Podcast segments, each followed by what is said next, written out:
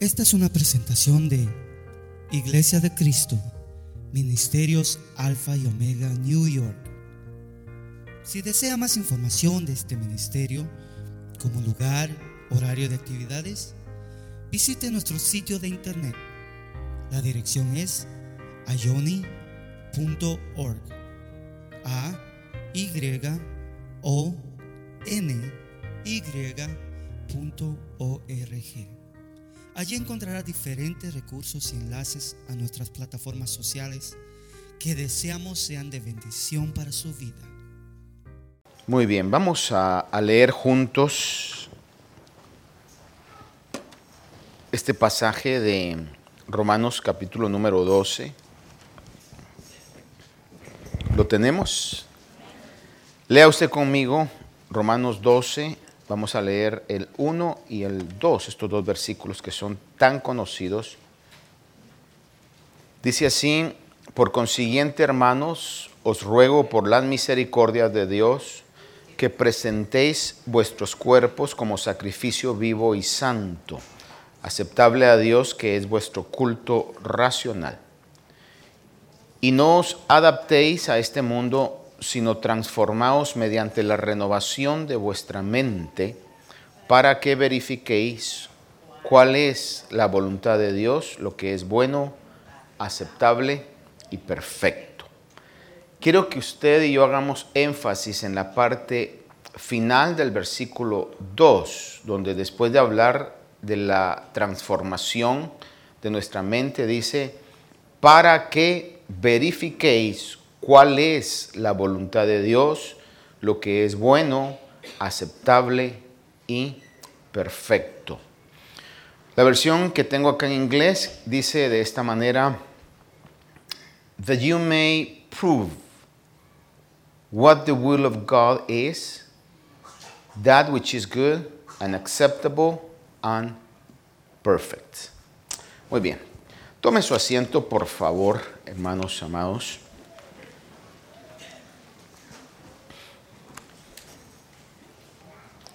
Para los que estuvimos el día viernes, hablaba, estudiábamos estos dos versículos del capítulo 12 de Romanos, donde en síntesis nos dice de que presentemos nuestros miembros en sacrificio vivo y santo, aceptable a Dios, porque esa es nuestra ofrenda de adoración.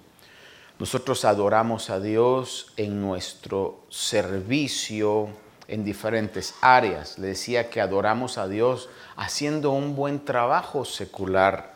Adoramos a Dios siendo buenos integrantes de la familia. Adoramos a Dios cuando desarrollamos un plan correcto en la sociedad. Y por supuesto adoramos a Dios cuando venimos como hijos e hijas de Dios a su casa o en cualquier lugar que estemos y le damos una adoración eh, directa al Señor con cantos, con oraciones. Aún cuando estudiamos la palabra de Dios estamos adorando a Dios. Y para eso tenemos que involucrar todo nuestro ser.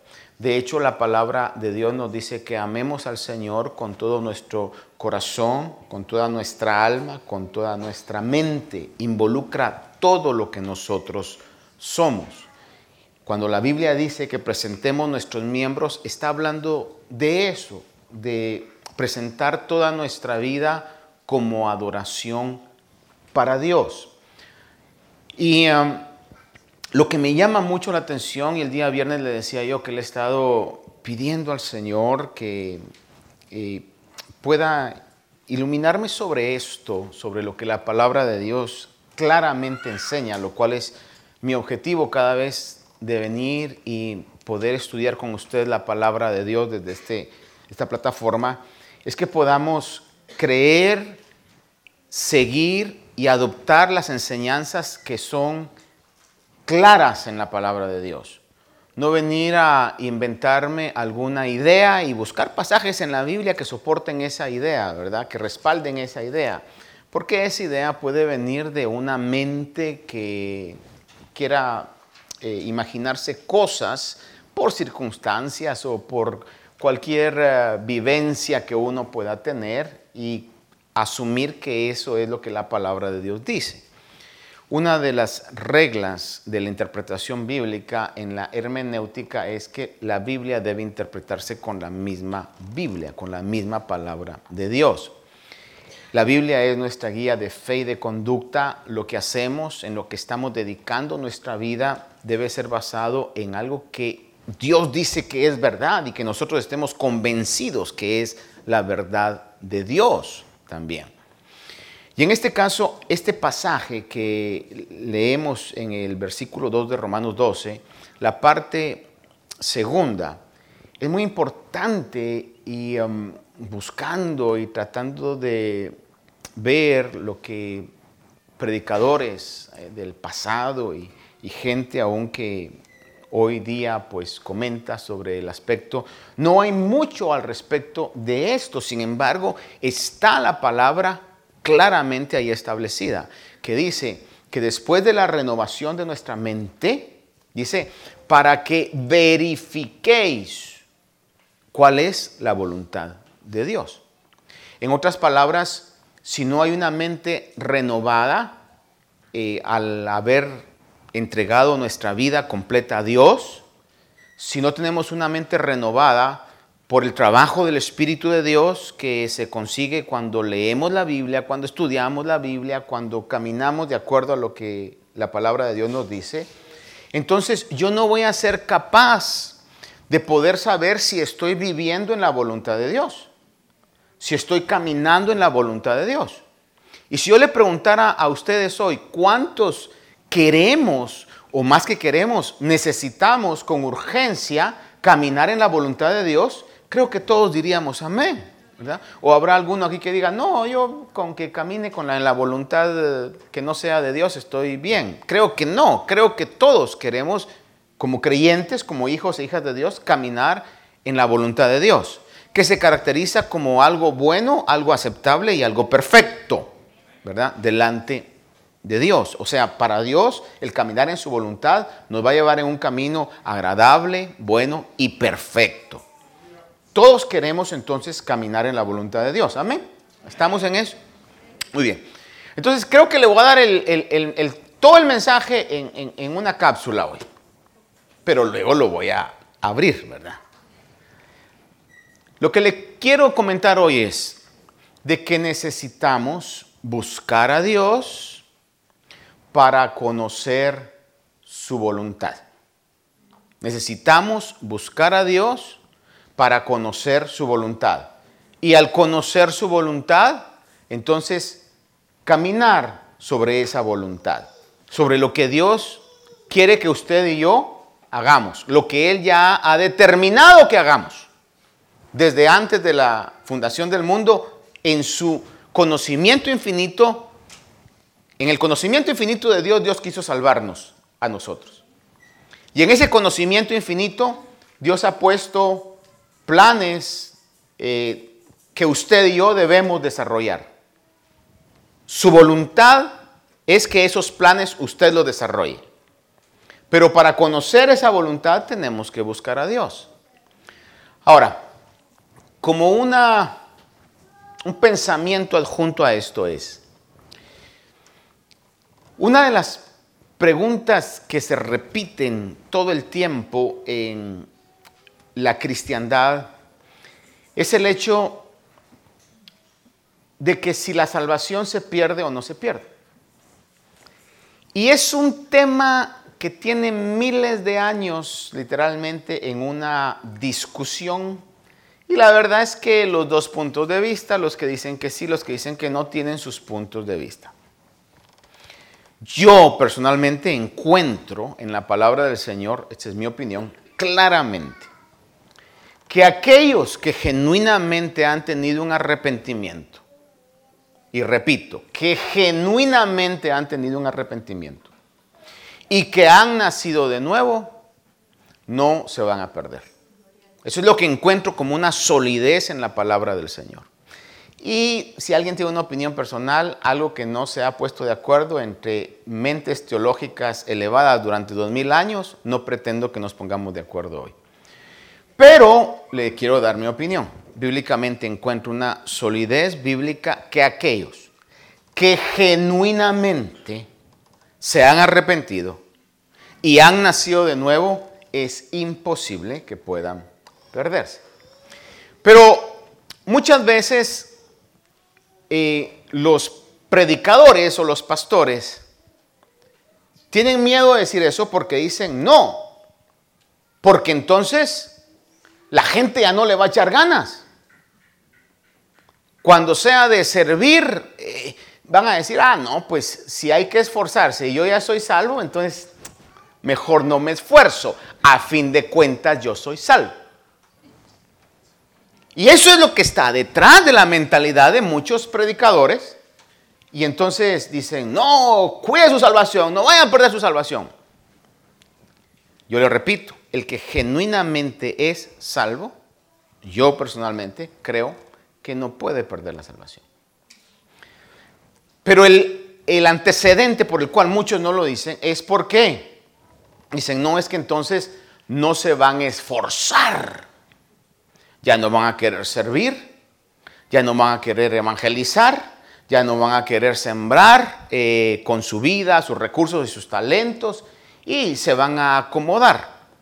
Y lo que hoy quiero yo hablarle es que Dios a aquellos que Él ha escogido les ha trazado obras, y eso lo dice muy claramente la palabra de Dios en Efesios 2.10. Obras buenas para que usted que es nacido de nuevo camine sobre esas obras buenas. Dios en su voluntad desde antes ya lo ha trazado. Ahora, ¿qué beneficios tenemos? Si es lo que quiero dejar en su corazón hoy. Porque aunque la salvación es por gracia, y eso está claramente establecido en la palabra del Señor, no sé cuántos creen eso. Pero la Biblia claramente también nos revela, nos declara, nos informa, nos enseña que hay niveles de gloria. De la misma manera también como la Biblia claramente enseña que hay niveles de castigo aunque muchos se van a ir al infierno por no haberse arrepentido, porque la Biblia claramente enseña eso, el nivel de castigo, aún en el infierno, van a haber diferentes niveles de castigo.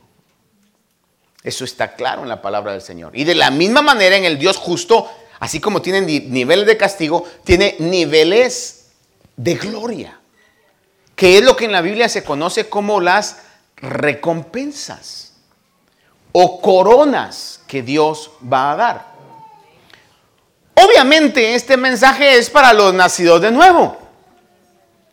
Si alguien no es nacido de nuevo, mis palabras le van a rebotar. Pero si Dios no lo ha hecho nacer de nuevo, yo no puedo hacerlo nacer de nuevo.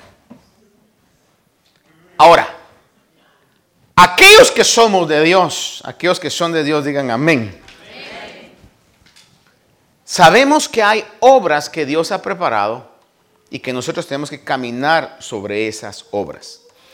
Vea un pasaje en Filipenses capítulo 2, o si usted no lo ve, porque voy a ir citando algunos pasajes y lo podemos poner en la pantalla, pues vamos a verlo ahí.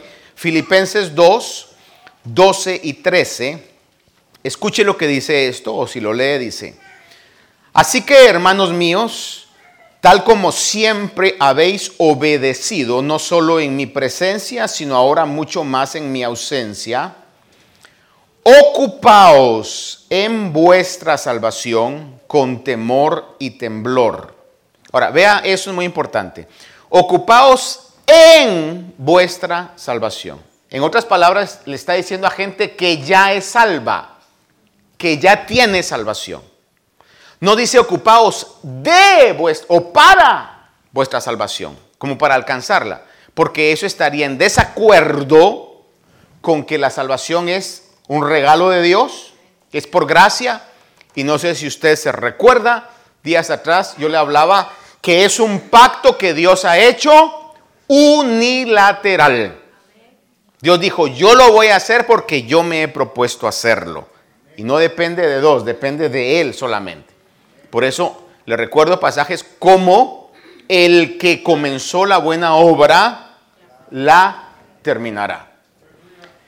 Cuando dice aquí, ocupaos en vuestra salvación, es de aquellos que ya han sido salvos, el apóstol le dice, ocúpese en lo que ya Dios les dio, en lo que ya tienen. Pero vea cómo termina este versículo, dice, porque Dios es quien obra en vosotros. Por favor, lea conmigo si está leyendo eso. ¿Qué dice? ¿Qué obra? Mire, tanto el querer como el hacer. Entonces, si usted y yo de repente tenemos ese deseo de hacer algo bueno, caminar en esa buena obra, ¿de dónde salió? Bíblicamente dice que Dios es el que pone el querer como el hacer para su beneplácito. Por eso es que nadie va a poder llegar a decir, aún me voy a adelantar a esto, decir, ah, alcancé ese nivel de gloria porque yo sí trabajé mucho. Porque nos va a decir Dios, yo fui el que te motive a hacerlo. Yo fui el que te di la fuerza para hacerlo. O sea, nadie va a poder llegar a presumir de que por sus propios méritos alcanzó las recompensas o los regalos de Dios. La Biblia claramente dice que es Dios el que obra tanto el querer como el hacer para su beneplácito, para su propia gloria. Entonces, lo que hagamos o el caminar en esas buenas obras depende de que Dios nos motive a hacerlo, pero el deseo, fíjese, el deseo va a surgir solamente si tenemos una mente renovada. Porque es la voluntad de Dios que caminemos sobre las obras que Él ha predeterminado. Pero si no tenemos una mente renovada, no vamos a poder saber si esto o aquello es la voluntad de Dios. No sé si me estoy dando a entender, pero ese es el centro del mensaje. Si yo ando pensando solo en las cosas del mundo, la buena obra que Dios quiere que haga está enfrente de mí, pero no la veo. Porque yo ando viendo otras cosas, mi mente está entenebrecida y no puedo ver. Pero cuando comienzo a buscar a Dios y le digo, Señor, ayúdame, por favor, ayúdame, es lo único que Dios nos dice. O no dice Santiago, acercaos a Dios. That's the only thing God is asking us. Come to me. Acércate a mí. Y cuando nosotros nos acercamos a Dios, reconociendo que nosotros mismos no podemos, y estamos en ese punto, entonces su luz nos inunda y podemos disipar, quitar las tinieblas y nos damos cuenta y decimos, ah, si aquí está lo que Dios quiere que yo haga. Ese es el mensaje. Y aquí podría decir amén y nos vamos a celebrar el Día del Padre. Pero no.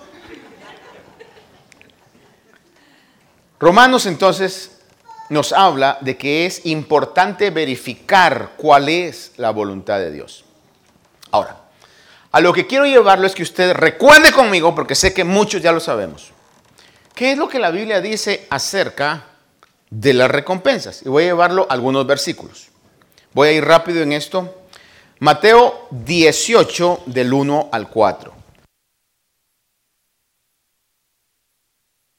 Dice así, en aquel momento se acercaron los discípulos a Jesús diciendo, ¿quién es entonces el mayor en el reino de los cielos? Y él llamando a un niño lo puso en medio de ellos y dijo, en verdad os digo que si no os convertís y os hacéis como niños, no entraréis en el reino de los cielos. Así pues, cualquiera que se humille como este niño es el mayor en el reino de los cielos. Quiero que note dos cositas aquí. Punto número uno que dice que van a haber mayores o grados mayores en el reino de los cielos. Jesús no le refutó esto le dijo, ah, no se preocupen que ya todos vamos a estar igual. No. El Señor habló de que dice que iba a haber quienes iban a ocupar lugares de honra, lugares honrosos en el reino de los cielos. Pero la condición que pone es que dice, si no os hacéis como un niño. ¿Y cuál es la característica del niño? Sino una dependencia total de los papás. El niño depende de todo. O a ver los padres. ¿Trabaja el niño para su comida?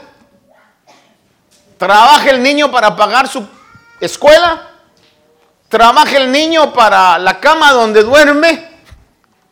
Hermano, mire, estamos hablando de que el, niño, y no me estoy refiriendo aquí a jóvenes, porque ya los jóvenes tienen que comenzar en eso, preparándose para la vida, pero el niño depende totalmente de sus padres. Y es lo que el Señor nos está diciendo. A menos que ustedes no tengan ese, esa mentalidad de que tienen que depender total y exclusivamente de mí, no van a poder desarrollar lo que tienen que desarrollar. Es lo que el Señor les está enseñando acá y respondiendo a la pregunta, ¿cuál es el mayor? Y lo que el Señor les está diciendo es, háganse dependientes. ¿Quieren ser mayores en el reino de los cielos? Háganse totalmente dependientes de mí, de Dios. La madre de Jacobo, o quizás unas Biblias lo traducen Santiago y Juan, que se les conoce como los hijos de Zebedeo, en Mateo capítulo 20, versículo 21 al 23, les dijo esta señora al Señor Jesús, o esta hermana, ¿verdad? Dice, y él le dijo, ¿qué deseas? Ella le dijo, ordena que en tu reino estos dos hijos míos se sienten uno a la derecha y el otro a la izquierda. Está hablando de un lugar de honra, ¿no?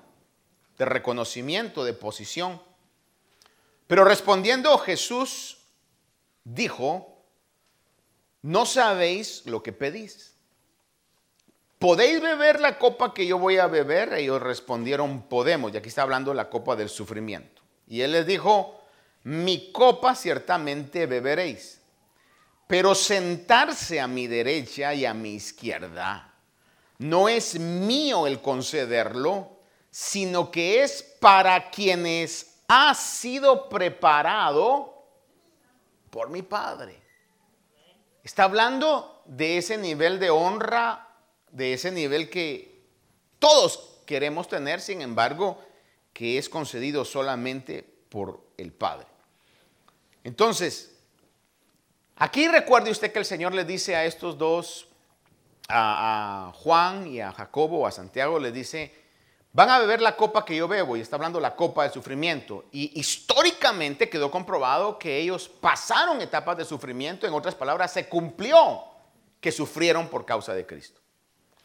Pero ¿qué tal? ¿Qué tal? Y no le voy a decir usted porque eh, voy a poner mi ejemplo, pero usted póngase ejemplo. Que el Señor diga, Martín, una buena obra que tengo para ti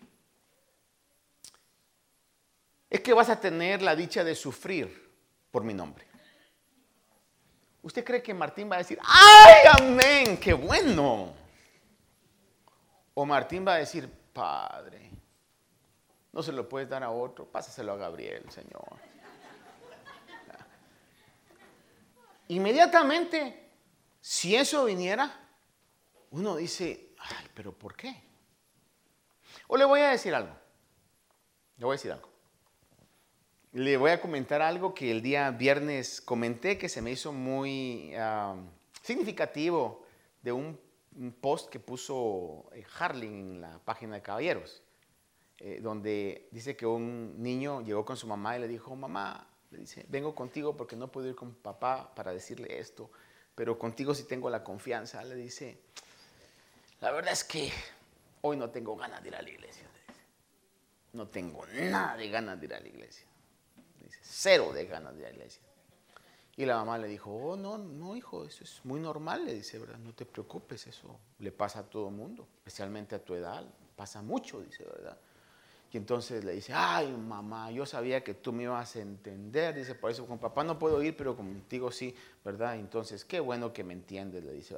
Entonces, ¿sabes qué? Yo los espero aquí eh, cuando ustedes vengan de la iglesia, porque no voy a ir a la iglesia. No, no, no, sí vas a ir, aunque no tengas ganas, pero vas a ir, ¿verdad? Sin ganas, pero vas a ir a la iglesia, le dijo. en ese caso. Y mire, puede que hoy haya habido alguien que no tenía ganas de ir a la iglesia. Especialmente los papás dijeron, hoy es mi día, come on. Tengo que levantarme temprano. Y hubieron otros que pudiendo venir, no vinieron porque les ganó ese deseo. Le voy a decir, ¿será justo entonces? que la vida de aquellos que se han esforzado sea igualmente recompensada a aquellos que nos dejamos ganar por nuestros propios deseos? ¿Será justo entonces? Y eso es lo que la palabra de Dios dice. Yo no sé quiénes van a estar al lado del Señor, pero hermano, a como yo lo veo de mi propia vida, ¿Será que podemos compararnos con aquellos mártires que sufren por el Evangelio? Y que usted y yo todavía tengamos la osadía de decir, no, no, no, ahí yo, yo quiero estar ahí. Y, están aquellos que han dado su vida, sangre, sudor y lágrimas por la causa del Evangelio y han sido fieles, despojándose de todo por la causa de Cristo. Hermano, es algo que podemos ver claramente en la palabra. Él le dice, van a poder sufrir, dice, pero el quien se vaya a sentar a la derecha o a la izquierda, eso lo concede solamente el Padre. Entonces, si a mí me dijera el Señor eso y me dijera, mira, una buena obra es eso, tiene que ser Dios mismo el que dé la capacidad, porque la Biblia dice que Dios pone el querer como el hacer para poder hacerlo. Pero ahora, si lo si soy fiel en el sufrimiento, obviamente la recompensa va a ser una recompensa real. El sufrimiento por el Evangelio, la Biblia lo dice que será grandemente recompensado. Le repito eso, el sufrimiento por el Evangelio, la Biblia dice que será grandemente recompensado.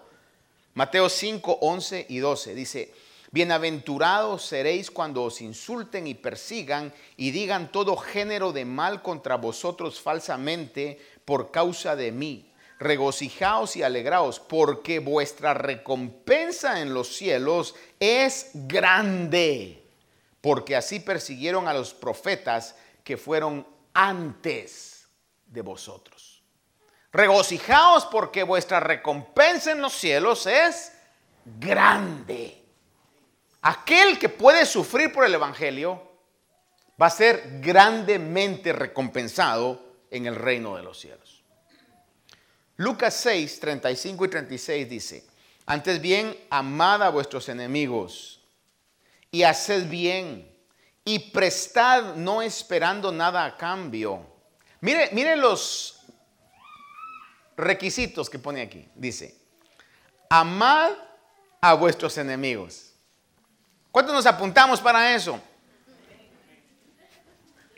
¿Es fácil? No, hermano.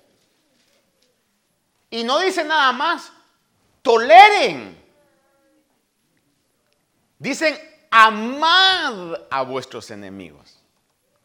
Dice, haced bien y prestad no esperando nada a cambio. Esas son actitudes indirectamente de un sufrimiento, de una negación a lo que ego quiere. Y dice claramente, y vuestra recompensa será grande y seréis hijos del Altísimo, porque Él es bondadoso para con los ingratos y perversos. Sed misericordiosos, así como vuestro Padre es misericordioso. Mire la grandeza de recompensa a estas actitudes. Le digo porque alguien puede decir, ah, bueno, si yo soy salvo, entonces ¿para qué me esfuerzo? Depende de qué grado de gloria quiera llegar a obtener en los cielos. ¿Sí me explico? Ay, mire, yo con que llegue, bueno, usted, Dios da una oportunidad en justicia a todos. Si usted quiere llegar y cuando comiencen a repartir los grados de gloria digan, ay, aquel, sí, aquel, hasta ya saben dónde le va a decir al ángel, ¿verdad? Romanos 8:18 dice, pues considero que los sufrimientos de este tiempo presente no son dignos de ser comparados con la gloria que nos ha de ser revelada. Está hablando de sufrimientos. Filipenses 3:29, porque a vosotros, mire este pasaje tan hermoso, porque a vosotros se os ha concedido por amor de Cristo no solo creer en Él, sino también, ¿qué dice? Ay, como que no lo estamos leyendo, ¿verdad? No lo pusieron ahí, sí, ¿verdad? 3.29 le dije, no. ¿O 19? Dice, porque a vosotros se os ha concedido, por amor de Cristo, no solo creer en Él, sino también sufrir por Él. ¿No es ese pasaje? Ok, vamos a, vamos a verlo porque sí quiero que lo leamos. A ver aquí. Busque conmigo en Filipenses ahí.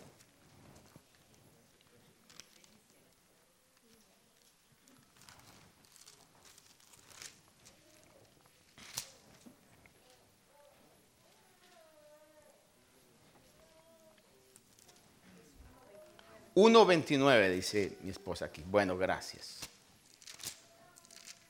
1.29. Dice,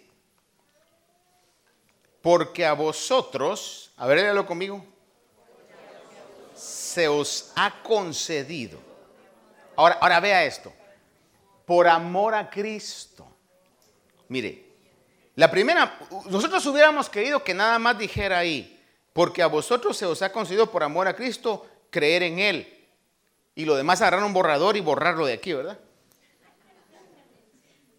Humanamente, eso no hace sentido. A vosotros se os ha concedido por amor a Cristo no solo creer en Él, sino también, ¿qué dice? ¿Por qué razón entonces? ¿Acaso tenemos un Dios que no nos quiera? No, lo que pasa es que Dios está viendo, hermano, la perspectiva como nosotros no la vemos. Es como, mire, usted puede ser padre bueno o buen padre. Y si es padre bueno, no necesariamente es buen padre. El padre bueno es que le dice sí a todos los caprichos de sus hijos. El padre bueno es, mira, papá, no quiero estudiar. Ah, bueno, mijo. ¿Y qué vas a hacer? ¿Vas a trabajar? Tampoco quiero trabajar. Ah, bueno, mijo. O sea, el padre bueno es el que va a poner una presión diciendo, usted lo hace o lo hace o lo hace.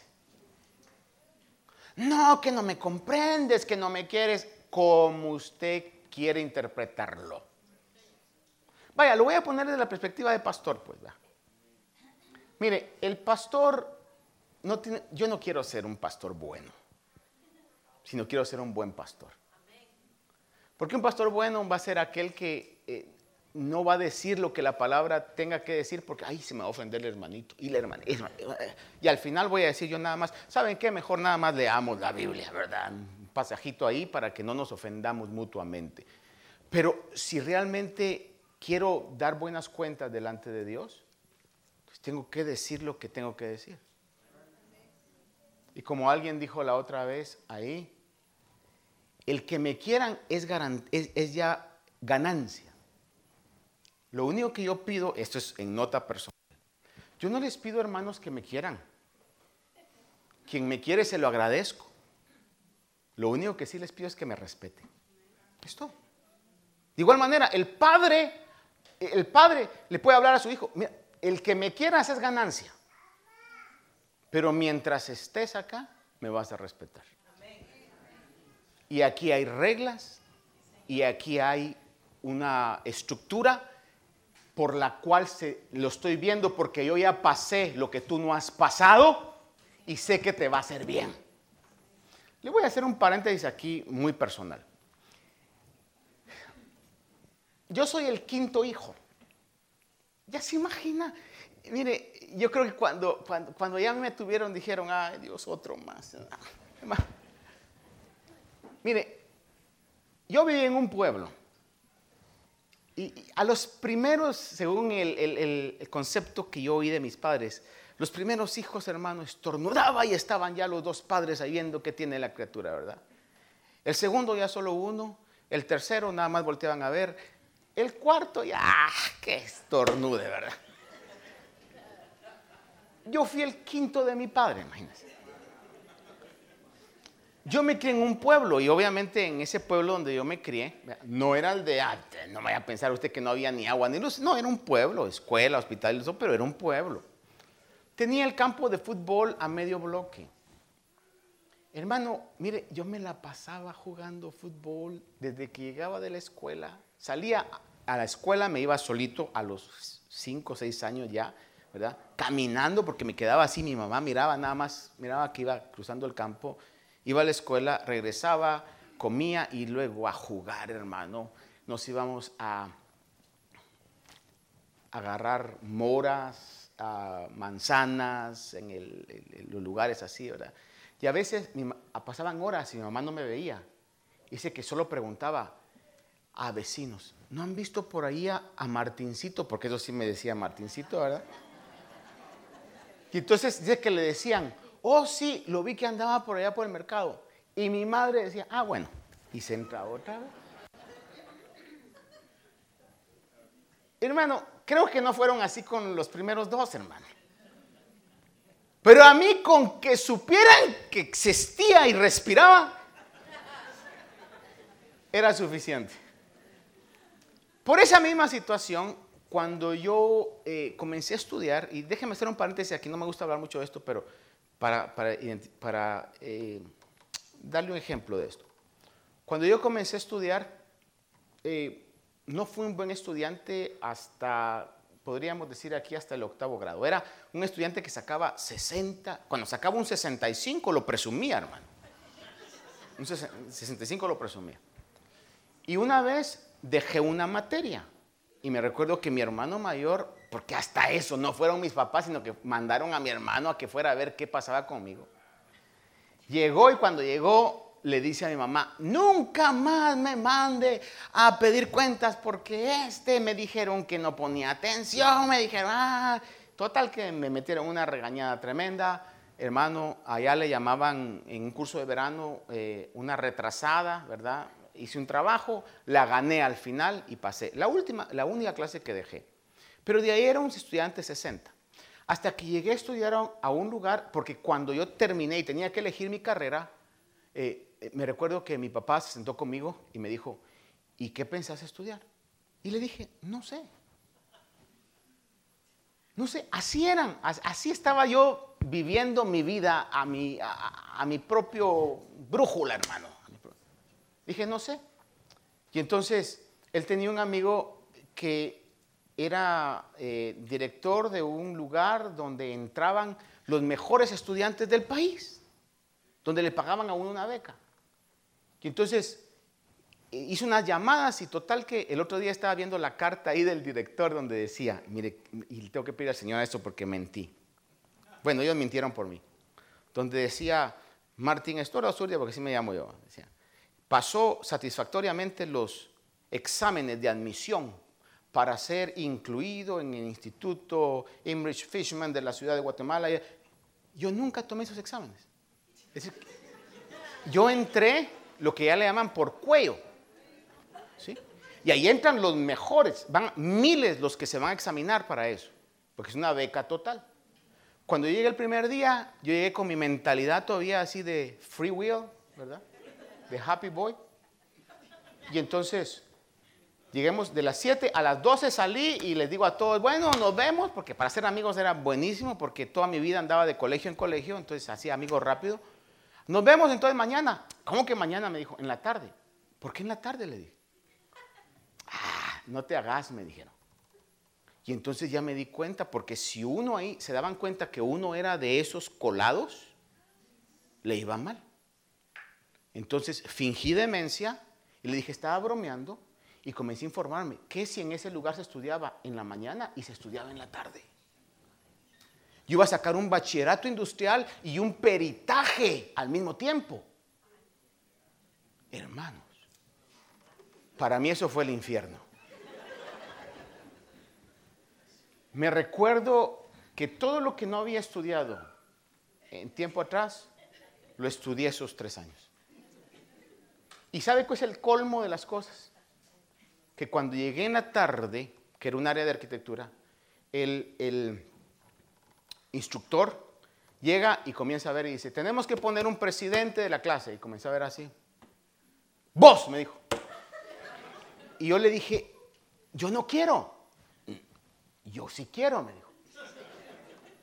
Y supuestamente el presidente de la clase era el mejor. Yo no sabía ni qué iba a estudiar. Literalmente, como se lo estoy diciendo, Dios que me va a juzgar así es.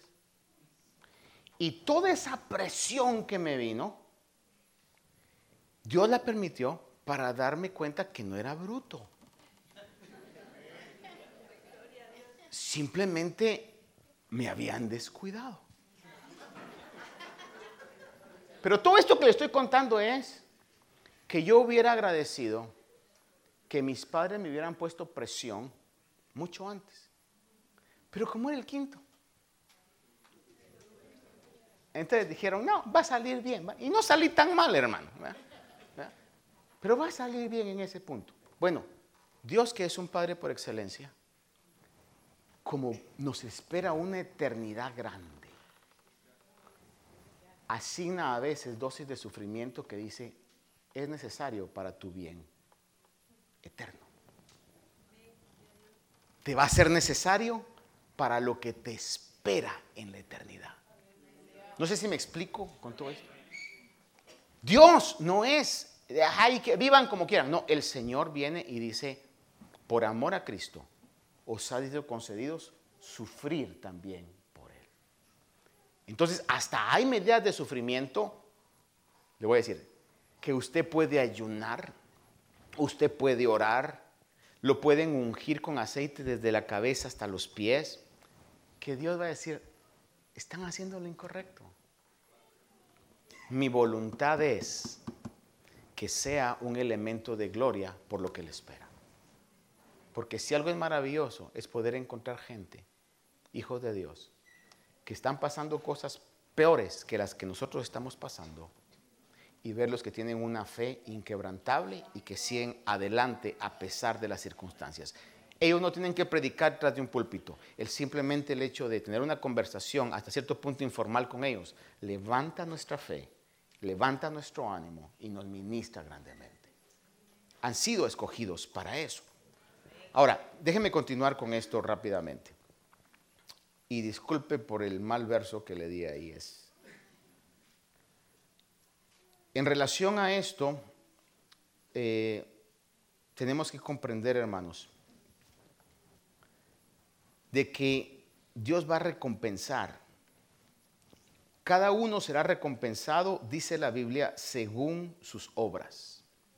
Y esas obras, la Biblia dice que Dios las ha predeterminado para cada uno de nosotros. Voy rápidamente sobre unos versículos acá. Primera de Corintios 3, 7 y 8 dice, Así que ni el que planta ni el que riega es algo, sino Dios que da el crecimiento. Ahora bien, el que planta y el que riega son una misma cosa, pero cada uno recibirá su propia recompensa conforme a su propia labor. Cada uno recibirá su propia recompensa conforme a su propia labor. Primera Corintios 5:10 dice, porque todos nosotros debemos comparecer ante el tribunal de Cristo para que cada uno sea recompensado por sus hechos, estando en el cuerpo de acuerdo, escuche esto, de acuerdo con lo que hizo, sea bueno o sea malo. Eso es lo que se conoce como el tribunal de Cristo, donde van a recompensar a cada uno según lo que haya hecho. Primera Corintios 15, 58 dice, por tanto, mis amados hermanos, estad firmes, constantes, abundando siempre en la obra del Señor, sabiendo que vuestro trabajo en el Señor no es ¿Oyó eso? Vuestro trabajo en el Señor no es en vano. Entonces cualquiera que pueda decir, ah, pero ya yo soy salvo, mire, pero hay que servir al Señor, no, hay que sirvan otros, yo ya soy salvo. ¿Qué es lo que está él diciendo? Está negando esto. Es como que estuviera diciendo, trabajar en la obra del Señor o trabajar por el servicio, por el reino de Dios, no vale la pena. Y es totalmente contrario a lo que la palabra de Dios claramente dice. Vuestro trabajo en la obra del Señor no es en vano. ¿Por qué? Porque va a haber una recompensa eterna con consecuencias eternas. Colosenses 3, 23 y 24 dice, y todo lo que hagáis, hacedlo de corazón como para el Señor y no para los hombres, sabiendo que del Señor recibiréis la recompensa de la herencia, es Cristo el Señor a quien servís. Y este pasaje en Apocalipsis 22, versículo 10 al 12 dice, también me dijo, no selles las palabras de la profecía de este libro, porque el tiempo está cerca. Que el injusto siga haciendo injusticias, que el impuro siga siendo impuro, que el justo siga practicando la justicia y el que es santo siga guardándose santo. He aquí, yo vengo pronto y mi recompensa está conmigo para recompensar a cada uno según sea su obra. Si usted mira la Biblia claramente no dice para recompensar a todos por igual. Claramente podemos ver que dice que va a recompensar a cada uno según sea su obra. Entonces, el negarnos a nosotros mismos, el sufrir por el Evangelio, el presentar mis miembros como sacrificio, dice Romanos, como sacrificio vivo, es algo conveniente por las recompensas que Dios tiene preparadas para nosotros.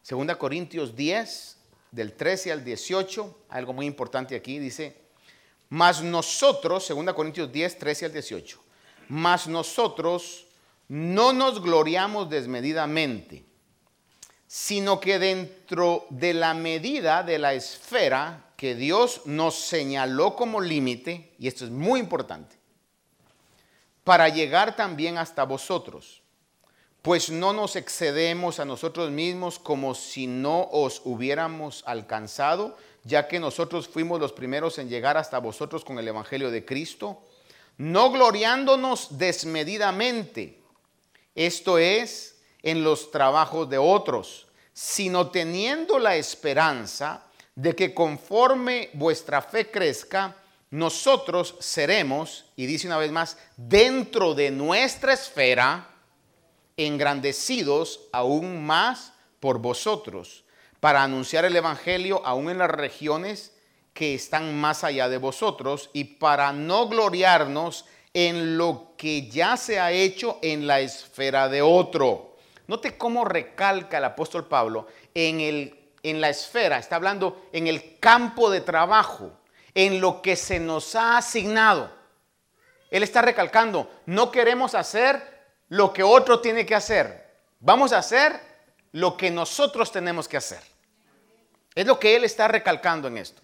Y dice, pero el que se gloría, que se gloríe en el Señor, porque no es aprobado el que se alaba a sí mismo, sino aquel en quien el Señor alaba. Ahora, este verso es importante. ¿Por qué? Porque Dios tiene asignado funciones, trabajos para cada uno de nosotros. Y vuelvo al punto. El punto es conocer qué es lo que Dios quiere para usted y para mí. ¿Y cómo lo vamos a conocer? Si no solamente teniendo una transformación interna en nuestra mente para que Dios realmente nos revele su voluntad. Y para eso tenemos que tener un compromiso de búsqueda a Dios. Es lo único que Dios nos dice. Solo búscame. Reconócete como un niño necesitado de mí. That's all I'm asking from you. Just seek my, my, will. Seek my, my face. Solamente búscame. La buena edificación que nosotros hagamos va a traer una recompensa. A ver, para ir concluyendo acá. Fíjese que en la palabra yo veo que habrán muchos salvos.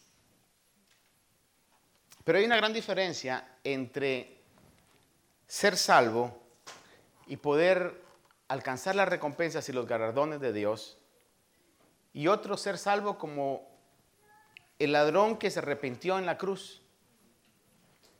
Hermano, ¿qué obra buena hizo ese ladrón? Lo único que hizo fue creer en el Señor. Y ahí se manifiesta que Dios dio la salvación por gracia. Pero de ahí toda su vida, ¿qué había sido? Ladrón. Que de hecho él mismo dijo, cuando el otro estaba insultando, injuriando a Jesús, le dice, ¿no tienes temor de Dios? ¿Que no sabes que nosotros justamente estamos pagando? Él no negó y no dijo, eh, me crucificaron eh, injustamente, yo no merezco estar acá. No, él dijo, yo merezco estar acá. Pero en medio de todo eso, la misericordia de Dios lo alcanza y vamos a ver al ladrón en la cruz allá en los cielos. Ahora yo le pregunto, ¿el ladrón en la cruz va a tener la misma recompensa que tuvo Esteban? ¿El ladrón de la cruz va a tener la misma recompensa que tuvo Jeremías? Que su ministerio fue un ministerio profético de sufrimiento. Hermano, esa es la realidad. Por eso le voy a leer un pasaje aquí en 1 Corintios 3, del 12 al 15, dice. Ahora bien, si sobre este fundamento alguno edifica con oro, plata, piedras preciosas, madera, heno, paja, mire cómo va de, de materiales costosos a materiales baratos y sin ningún valor. Dice, la obra de cada uno se hará evidente porque el día la dará a conocer, pues con fuego será revelada. El fuego mismo probará la calidad de la obra de cada uno. Si permanece la obra de alguno que ha edificado sobre el fundamento, recibirá recompensa. Si la obra de alguno es consumida por el fuego, sufrirá pérdida. Pero mire esto. Sin embargo, él será salvo, aunque así como por fuego. Es decir, tu salvación no, no, no hay problema. La salvación es por gracia, es un regalo de Dios. Pero si elegiste edificar tu vida solamente en lo fácil. Así como habemos muchos que decimos, sí, yo quiero seguir al Señor, pero si se me facilitan las cosas, si me conviene, si tengo apoyo. Oh, ese es algo muy normal en todo liderazgo. Dice, es que no me apoyan. Usted sírvale al Señor aunque no lo apoyen si es lo que el Señor me ha puesto a hacer. Una de las cosas que Dios me, permitió reconocer de mucho tiempo atrás es que hayan 10, 40, 50, 100 o 1000. Yo debo predicar como que estuviera predicando al mismo número de, de personas todo el tiempo. Esa es la realidad, o sea, porque es lo que Pablo dice, me es impuesta necesidad poder servirle al Señor. Y en este caso, cuando yo veo esto, veo de que va a haber una gran cantidad de gente, lamentablemente por decirlo así, que va a ser salvo, pero va a ser salvo como por fuego. ¿Cuáles son esos? Aquí debo hacer un paréntesis, decir, a mi opinión, una gran cantidad de gente que va a ser salva como por fuego, va a ser la gente que va a ser salva durante la tribulación. ¿Por qué vale la pena consagrarse aquí? Hoy, aquí, ahora. ¿Por qué vale la pena? Para que cuando la trompeta suene, Dios nos pueda encontrar en paz, sin mancha e irreprensibles. Y que estemos constantemente en esa búsqueda y nos vayamos con Él. Porque un montón, un montón se van a quedar. Y cuando se queden, no van a poder negar que la Biblia es real. No van a poder negar que lo que viene fue profetizado en la Biblia, hermano, pero entonces no se van a salvar. No, sí se van a salvar, pero por fuego. Ya no estuvo tan bueno el mensaje, ¿verdad? ¿Por qué vale la pena consagrarse? ¿Por qué vale la pena buscar a Dios mientras puede ser hallado? Uno, porque no queremos ser de los salvos por fuego nada más. Y dos, porque Dios nos está dando por amor a Cristo, el privilegio de sufrir con Él, para que nuestra recompensa sea grande en los cielos. Pablo lo puso de esta manera para ir concluyendo. Dice 1 Corintios 1, 24 al 27. ¿No sabéis que los que corren en el estadio, todos en verdad corren, pero solo uno obtiene el premio? Corred de tal modo que ganéis. Y todo el que compite en los juegos se abstiene de todo. Vea eso, está hablando Pablo de, de su realidad. Se abstiene de todo. Ellos lo hacen para recibir una corona corruptible, pero nosotros una incorruptible. Por tanto, yo de, de esta manera corro no como sin tener meta, de esta manera peleo, no como dando golpes al aire, sino que golpeo mi cuerpo y lo hago mi esclavo. Vea esa frase. No sea que habiendo predicado a otros, yo mismo sea descalificado.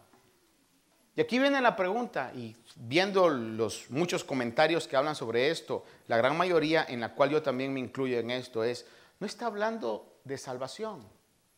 Está hablando, yo sea descalificado de esos lugares de honra. Yo sea descalificado de esos lugares de honra. Habiendo corrido, corrí en van, porque fui descalificado de esos lugares de honra. Y el último pasaje que quiero dejarle en su corazón es Apocalipsis 7, 13 al 17. Dice, y uno de los ancianos habló diciéndome, estos son los que están vestidos con vestiduras blancas. ¿Quiénes son y de dónde han venido? Y yo le respondí, Señor mío, tú lo sabes. Y él me dijo, aquí está hablando los ancianos de gente que ya había llegado al cielo. Y él me dijo, estos son los que vienen de la gran tribulación. Y han lavado sus vestiduras y las han emblanquecido en la sangre del cordero. Por eso están delante del trono de Dios y le sirven día y noche en su templo. Y el que está sentado en el trono extenderá su tabernáculo sobre ellos. Y vea esto. ¿De dónde llegaron ellos? De la gran tribulación. Y dice, yo, dice, ya no tendrán hambre ni sed. ¿Qué está diciendo ahí? Que en la gran tribulación los cristianos que se queden van a bajar de peso para ponerlo en un lenguaje más, tendrán hambre. Mire, hoy cuando vaya usted a comer y le dé gracias a Dios, recuérdese y dígale, no, no, qué rico es comer cuando no tiene hambre. Padre, yo quiero irme contigo, no quiero pasar eso. Ya no tendrán hambre y si alguna vez usted ha tenido hambre, es feo. Pero más feo es tener sed. Ya no tendrán hambre ni sed. Y aquí no está hablando de, espiritualidad, de, hambre espiritual y sed. Está hablando literal. Cuando esté tomando un vaso de agua, diga, no, yo, yo, yo mejor me voy a portar bien. Yo me quiero ir con el Señor. Porque no quiero ser salvo como por fuego. Que no tendrán hambre ni sed, ni el sol los abatirá. ¿Alguna vez usted ha tenido quemadas de sol? Buscando refugio. Ni el sol los abatirá, ni calor alguno, pues el Cordero en medio del trono los pastoreará y los guiará manantiales de agua viva, y Dios enjugará toda lágrima. En ese tiempo, muchos que tuvieron la oportunidad de consagrar su vida, de ponerse a cuentas con Dios, de arreglar su vida de acuerdo a lo que la Biblia dice, y no lo hicieron van a sufrir hambre, van a sufrir sed, van a ser quemados por el sol, van a ser expuestos a los elementos y van a llorar. Porque es lo que la palabra de Dios dice. Entonces, si hay alguno que diga hoy, ah, pero yo con la salvación me conformo, piénselo dos veces.